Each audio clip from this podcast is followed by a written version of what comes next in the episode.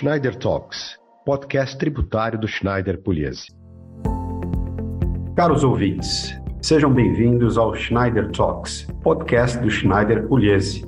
E hoje vamos conversar com integrantes da equipe de Brasília, a Helena, a Vitória e o Breno, que compõem o time que acompanha os tribunais superiores, o CARF, atua trabalhando no interesse dos nossos clientes perante os tribunais superiores. O tema de hoje diz respeito a uma retrospectiva e perspectivas para os tribunais superiores. Vamos comentar algumas decisões relevantes do STF a respeito de temas tributários. Breno, seja muito bem-vindo. Muito obrigado, Eduardo. Satisfação muito grande agora integrar essa equipe formidável do Schneider Pugliese, esperando poder contribuir aqui ao máximo em Brasília. Nesse Schneider Talks, nós vamos apresentar aqui alguns temas nesse primeiro episódio de bastante relevância que foram tratados no STF. Por primeiro, a Vitória e a Helena, nossas advogadas da equipe, é, tratarão da, dos EDs na ADC número 49, que trata da modulação da decisão que compreendeu que o deslocamento de mercadorias entre estabelecimentos do mesmo titular não configura fato gerador e incidência de CMS.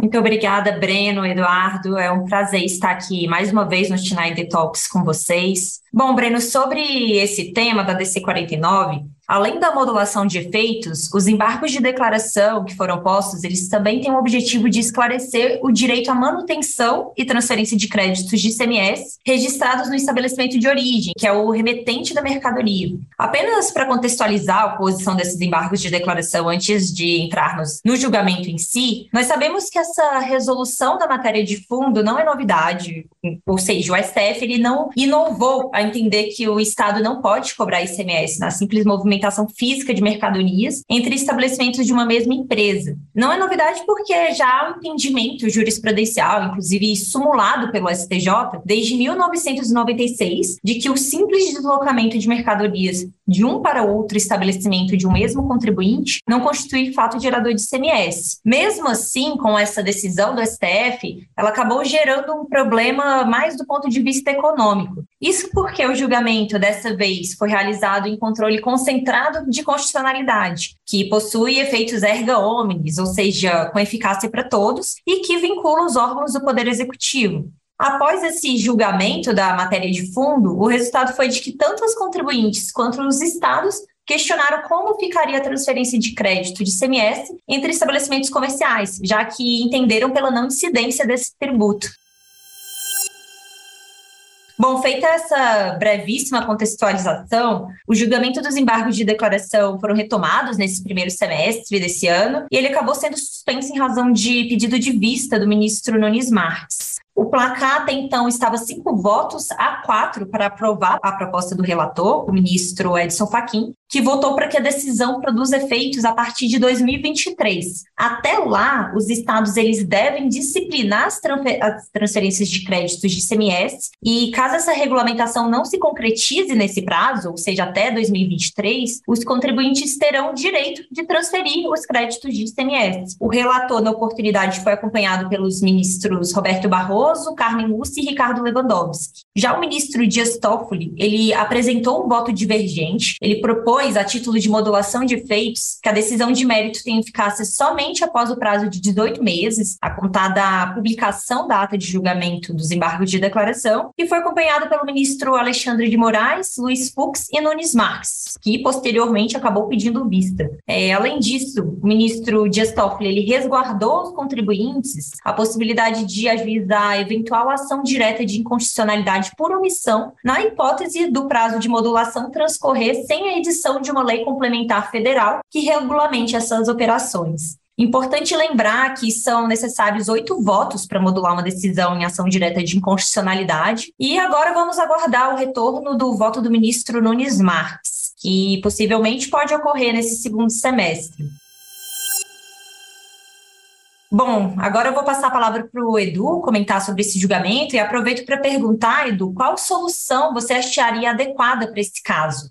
Vitória, me parece estar sacramentada já a questão da não incidência do ICMS sobre as transferências, quer internas, quer interestaduais. Então, este julgamento foi feito, né, enfim, no mérito do recurso extraordinário e mais especificamente nessa DC 49. Então, em verdade, esse é um tema que já está definido. Agora a discussão em embargo se volta para a manutenção do crédito apropriado pela filial de origem e depois a transferência desse crédito para a filial de destino. Né? Enfim, em especial evidentemente, nas transferências interestaduais. Na minha percepção, eh, o Supremo andou bem ao dizer que essa circunstância não é uma não incidência. Como diz a Constituição, enfim, a isenção e a não incidência implicariam o estorno do crédito e não propiciariam a atribuição do crédito para próximo elo da cadeia. Então, eles compreenderam que, neste caso, não se está diante nem de isenção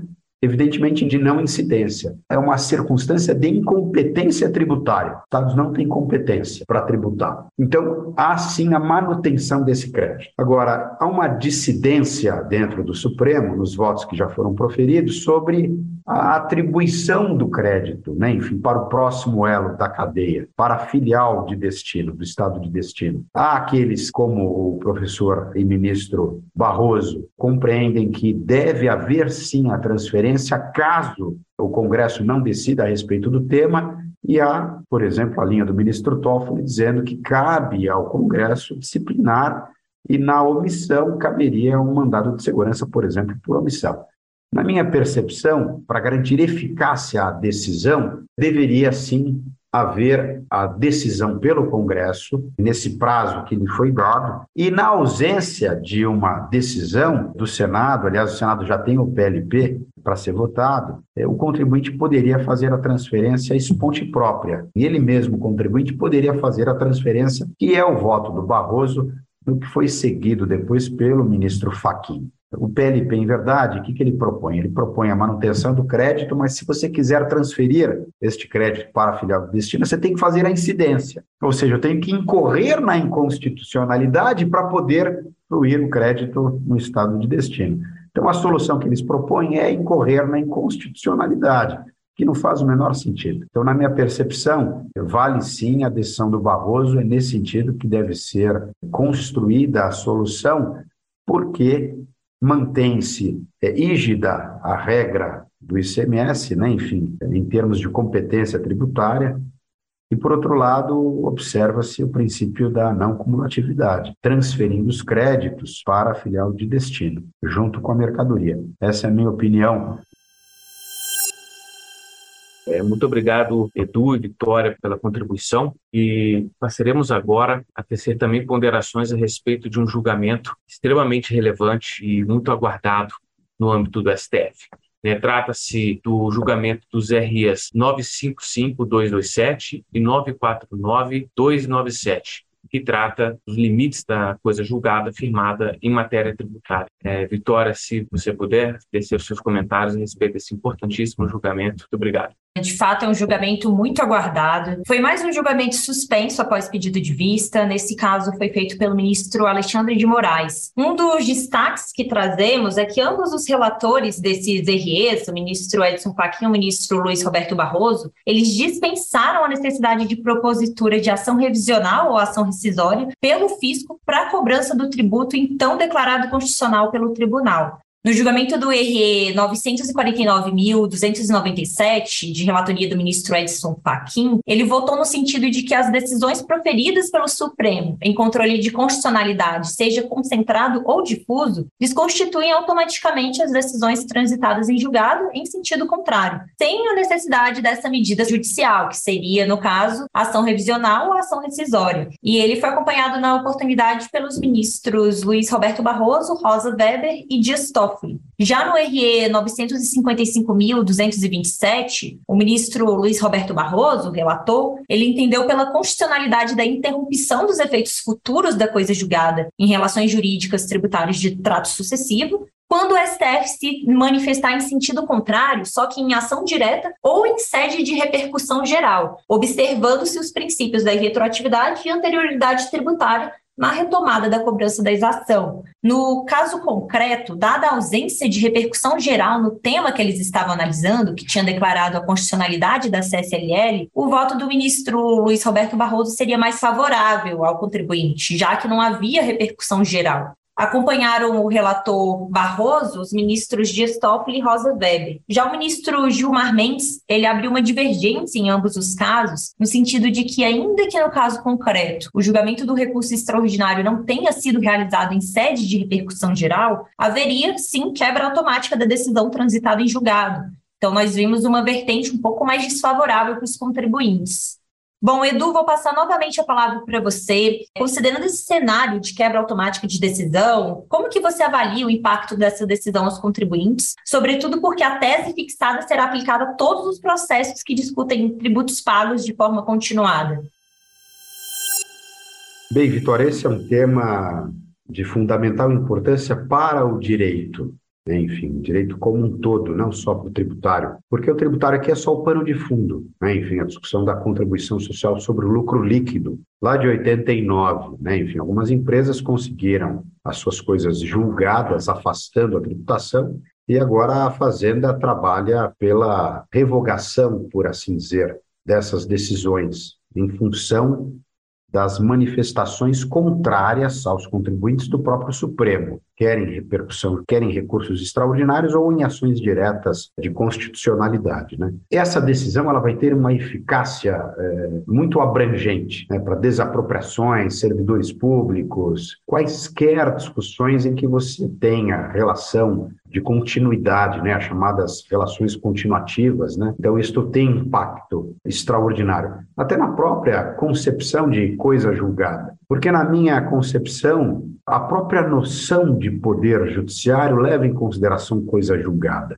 a noção de coisa julgada está na concepção mesma de poder judiciário. Não há poder judiciário sem coisa julgada. Então, relativizar coisa julgada também é relativizar o papel do próprio poder judiciário. Portanto, é preciso muito cuidado nesse tema e é importante deixar as regras muito claras nesta circunstância de cessação automática da eficácia da coisa julgada. Nós temos, evidentemente, duas correntes que se formaram até agora, a corrente do ministro Barroso, do ministro Fachin, seguidos pela ministra Rosa e ministro Toffoli, no sentido da cessação automática, sim, todavia voltados para o futuro, contados a anterioridade e a retroatividade a partir da publicação da ata de julgamento deste caso aqui. Então, se isto prevalecer, as empresas passarão a pagar a CSL a partir de 90 dias contados da publicação da ata de julgamento deste caso. E o ministro Gilmar que compreende que deveria pagar desde a primeira manifestação do Supremo lá em 92, um recurso extraordinário. Então nós temos essas duas correntes. A coisa julgada, como falei, tem esta característica de servir de fundamento para o próprio poder judiciário. O poder judiciário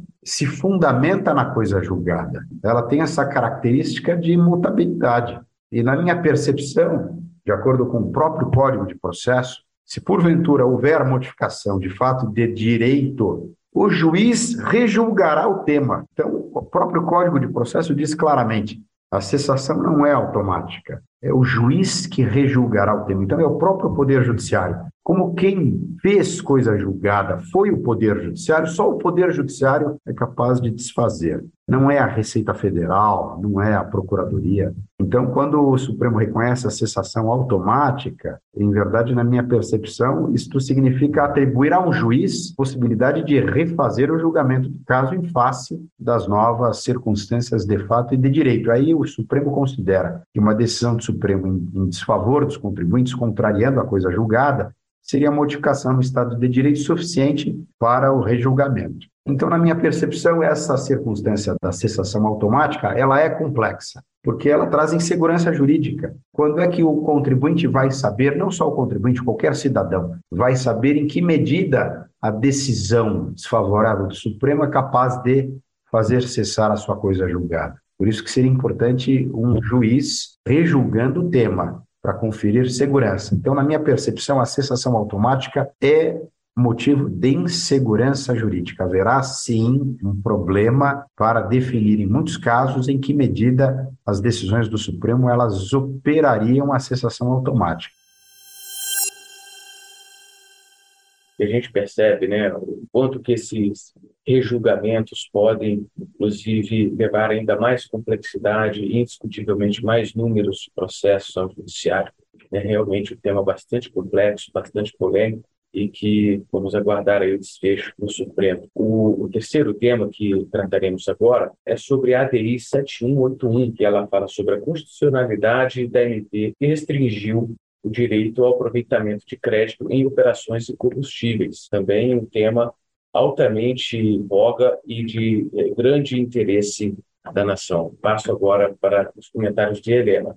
Olá, Breno, Eduardo, Vitória. É um prazer estar aqui com vocês comentando sobre temas tão importantes. Essa ADI, comentada pelo Breno, chamou muita atenção desde que ela foi ajuizada, porque questionou uma medida que restringiu o benefício do direito à compensação só para as produtoras e revendedoras, excluindo o aproveitamento de crédito das empresas consumidoras finais de combustíveis. Até então, tinha a LC 192, que previa o direito ao crédito sobre todas as operações com combustíveis, para todas as pessoas jurídicas da cadeia, inclusive os adquirentes finais. Depois, veio a medida provisória que restringiu, sem motivação, esse direito aos adquirentes finais e intermediários. Recentemente, em junho desse ano, o plenário do Supremo referendou a liminar deferida pelo ministro Dias Toffoli, relator do processo, para estabelecer o prazo de 90 dias para a entrada em vigor da medida provisória. Então, foi assegurado que todas as empresas mantenham o creditamento vinculado às operações em todo o período abarcado por esses 90 dias. Nós acreditamos que a discussão ainda não acabou, porque outros pontos devem ser considerados pelo STF, como, por exemplo, o fato de que o benefício foi concedido de forma onerosa e por prazo certo, o que impede a sua revogação a qualquer tempo. Essa e outras considerações com certeza serão analisadas pelo STF no julgamento de mérito da ADI, que ainda não tem previsão para inclusão em pauta. Breno, eu retomo a palavra para você para que você possa tecer seus comentários e já chamar para o próximo tema. É, é um caso de extrema importância para o país como um todo, né? A gente vê os reflexos do preço direto do combustível, né, lá na ponta, tem guarda também direta relação com esse tema da funcionalidade da MP. E é importante destacar né, que há, inclusive, um ingresso de amigos curi, no caso, e o mérito realmente promete uma discussão bastante acalorada. O quarto tema no Supremo é, trata-se de julgamento das ADIs 6399, 6403 6415, que trata do fim do voto de qualidade do carro. É um tema de altíssimo interesse é, dos contribuintes e da Fazenda Nacional, um tema que gerou bastante discussão ao longo do ano e já vem também gerando bastante debate há, há vários anos a respeito dessa paridade de julgamento no âmbito do cargo. Portanto, passo a você, Helena, para que você dê seus comentários a respeito desse julgamento. O julgamento dessas três ADIs também chama muita atenção desde a sua primeira inclusão em pauta, em 2021. De lá para cá, o julgamento já foi interrompido três vezes por três pedidos de vista dos ministros Roberto Barroso, Alexandre de Moraes e, por último, do ministro Nunes Marques. São duas as grandes questões de julgamento. A primeira é sobre a constitucionalidade formal do dispositivo que previu a extinção do voto de Minerva. Nesse ponto, muitos entendem que não houve pertinência temática entre a emenda que previu a exclusão do voto de qualidade e a medida provisória, prática legislativa conhecida comumente como jabuti. A MP que tramitava no Congresso tratava da transação tributária e de hipóteses de extinção do crédito tributário. Então, no momento de sua aprovação, surgiu a emenda prevendo a exclusão do voto de qualidade. Por isso, muitos entenderam que os assuntos não se relacionavam e que a emenda não poderia ser analisada nessa MP que já discutia outro tema, falando então nessa ausência de pertinência temática. Já o segundo ponto se refere à constitucionalidade material, em que se busca entender se seria possível ter um empate como decisão decisão favorável ao contribuinte. Até o momento, a gente tem três posições distintas, mas já uma evidente tendência favorável para declarar a constitucionalidade da extinção do voto de qualidade. O relator, ministro Marco Aurélio, já aposentado, apesar de entender que o dispositivo que previu a extinção é formalmente inconstitucional pela inexistência de pertinência temática, declarou que, se vencido nesse ponto, entende que deve ser tido como constitucional a norma. Já o ministro Roberto Barroso entendeu que, apesar de ser constitucional a extinção do voto de qualidade, situação em que o empate significaria decisão favorável ao contribuinte, nessa hipótese, em sua opinião, a Fazenda deveria ter a possibilidade de ajuizar a ação para restabelecer o lançamento tributário. A última posição é a do ministro Alexandre de Moraes, já acompanhada por outros três integrantes da Suprema Corte, no sentido de que é totalmente constitucional a exclusão do voto de qualidade, sendo razoável que o empate seja a favor do contribuinte, até mesmo pela interpretação do texto constitucional, que prevê uma série de garantias ao contribuinte para evitar eventuais abusos e distorções do Estado. O julgamento foi interrompido por pedido de vista do ministro Nunes Marques e ainda não tem previsão para retornar à pauta. Breno, volta a palavra para você para que você dê continuidade ao nosso quinto tema. O nosso quinto tema trata-se das ADIs 6040 e 6055, tratam da constitucionalidade do Poder Executivo limitar o percentual de ressarcimento ao exportador do Reintegra. Então, devolvo a você, Helena, para que você também dê seus comentários a respeito deste tema. Obrigada, Breno. Bom, esses dois casos também são de enorme relevância no meio tributário. Diferentemente dos julgamentos comentados anteriormente, Aqui, a discussão não foi interrompida por pedido de vista, em que são mantidos os votos já proferidos, mas sim por pedido de destaque. Nesse caso, não são considerados os votos já prolatados e o julgamento é reiniciado. Mas não é muito comum que os ministros mudem integralmente suas posições, então já é possível ter uma perspectiva para quando a matéria vier à tona novamente. No início do julgamento, o ministro Gilmar Mendes, relator das ADIs, se posicionou no sentido de que o executivo pode limitar o percentual de ressarcimento ao exportador do reintegra, desde que observados os limites previamente estabelecidos em lei. Na visão do ministro, sendo o reintegra um benefício fiscal, é também uma opção político-econômico-tributária, que deve ficar a cargo não só do Poder Legislativo, mas também do Executivo. O entendimento foi acompanhado pelo ministro Dias Toffoli. Já o ministro Edson Fachin inaugurou a divergência, compreendendo que a limitação dos créditos não pode ser realizada pelo Poder Executivo, mesmo que observados os limites estabelecidos na legislação. Em seu voto, ele registrou que deve ser garantido ao exportador a utilização integral do reintegra, mediante percentual que lhe assegure a devolução também integral dos resíduos tributários. Interessante comentar que o voto do ministro Gilmar tem tido diversas repercussões, inclusive por ele ter caracterizado o reintegra como benefício fiscal, razão pela qual chegou na conclusão de ser possível a limitação pelo executivo. A discussão se dá porque, sendo reintegre uma devolução daquilo que já foi pago ou assumido como custo tributário, não poderia ser visto como uma subvenção econômica. Esta também é uma análise que poderá ser feita na discussão do plenário, mas o julgamento ainda não tem data prevista para retornar à pauta. Edu, agora eu passo a palavra para você, para que você possa tecer uma avaliação geral sobre o julgamento, sobre a nossa pauta e também para comentar sobre perspectivas para o segundo semestre. Bem, como vimos, a pauta do Supremo desse último semestre foi, foi cheia de grandes temas e decisões importantíssimas. Né? Aliás, o Supremo tem se mostrado muito altivo, produtivo é, neste quesito né? enfim, tem respondido às demandas é, da sociedade é, com bastante presteza. É, evidentemente que a jurisdição, nesses casos de grande repercussão, e, e, e, evidentemente como representativos da controvérsia, eles demandam uma precisão e um cuidado, e a gente tem observado que o virtual também tem, de certa forma, orientado, né, enfim, nossa, nossa advocacia é, de modo a estarmos muito próximos do julgamento e agir com bastante presteza também, de modo a trazer aos ministros é, nossa contribuição, né, a contribuição da sociedade, é, em especial das empresas. Né, enfim, então, é, é a, a, a, jurisdição constitucional, é, nesses casos de grande repercussão, e abrangência demanda essa, essa atualização constante, essa presteza e essa advocacia de muito cuidado e muita, e muita atenção que é feita pelo nosso escritório, em especial pela equipe aqui presente, da Helena, da Vitória e do Breno, que coordena o escritório de Brasília. Então, é, a gente tem é, trabalhado com muito afinco e a gente tem observado que demanda uma, uma diuturna atenção na análise desses casos, que agora no segundo semestre muitos devem se encerrar. Né? Como nós vimos, muitos pedidos, pedidos de vista, pedidos de destaque, as pautas, é, além de é, muito provavelmente esses casos se encerrarem, né? enfim, ou pelo menos continuarem, a inclusão de outros temas importantes. Então,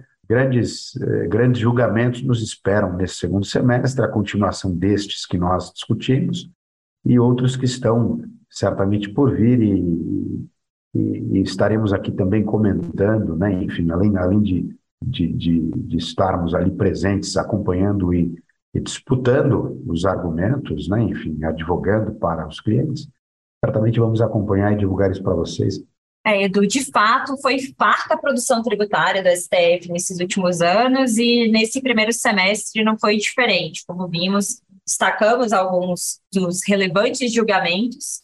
E agora, em relação ao segundo semestre, o STF já, inclusive, divulgou a pauta de agosto, que compreende apenas o período que o ministro Luiz Fux estará à frente da corte. A partir de setembro, quem assume a presidência do STF será a ministra Rosa Weber, em relação a essa pauta de agosto, já previamente divulgada, eu vou chamar a atenção para dois julgamentos extremamente relevantes que estão previstos para o próximo mês. O primeiro é o dos embargos de declaração, que objetivam modular os efeitos da decisão, que considerou ser legítima a incidência de contribuição previdenciária sobre o texto constitucional de férias. Esse é um julgamento previsto para ocorrer no dia 31 de agosto. Só para relembrar, o julgamento desses embargos foi inicialmente pautado em sessão de plenário virtual.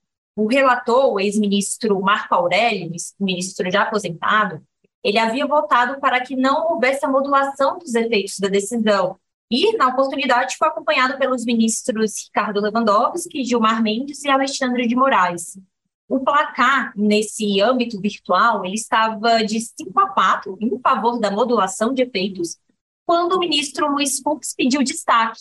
E o destaque, como sabemos, implica numa reinicialização do julgamento, que deve ocorrer necessariamente em sessão presencial. Em razão desse pedido de destaque, todos os votos anteriormente proferidos seriam, a princípio, desconsiderados. No entanto, recentemente, o STF, no julgamento de uma questão de ordem na Lei 5399, ele definiu que é válido o voto de ministro aposentado em plenário virtual, mesmo que após pedido de destaque e consequente reinício em plenário presencial do julgamento. Então, com base nessa questão de ordem, tudo leva, leva a crer que o julgamento será reinicializado, porém, contando com o entendimento do ministro Marco Aurélio, seu voto será preservado, ainda que ele já tenha se aposentado, e que havia votado pela não modulação dos efeitos da decisão.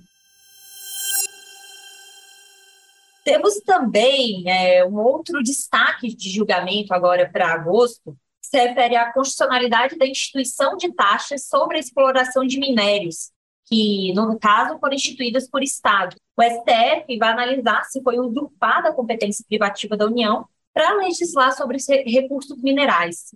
Também foi um julgamento que já havia iniciado em, em ambiente virtual e em que o ministro aposentado Marco Aurélio tinha votado pela inconstitucionalidade da taxa. Então, com base nessa nova resolução do STF que nós comentamos, é esperado que o voto do ministro Marco Aurélio seja preservado. Agradeço a todos, agradeço Helena, Vitória, Breno, agradeço o trabalho do Escritório de Brasília, né, enfim, não só, evidentemente, na, na, na advocacia do dia a dia, né, nesse, nesse cuidado eh, com os temas dos nossos clientes, com os nossos clientes, mas também por essa eh, organização, né, enfim, eh, de tudo, de toda essa informação e é importante passar aqui aos nossos ouvintes tudo isso que nos acompanham, né, enfim. Nesse episódio falamos sobre a retrospectiva e perspectiva das decisões do Supremo Tribunal Federal. No próximo episódio falaremos sobre Superior Tribunal de Justiça, o STJ, perspectivas e também a retrospectiva das decisões do STJ. Fica aqui então o convite para nos acompanhar no Schneider Talks e também nos acompanhe nas redes sociais. Muito obrigado pela atenção de todos. Um grande abraço.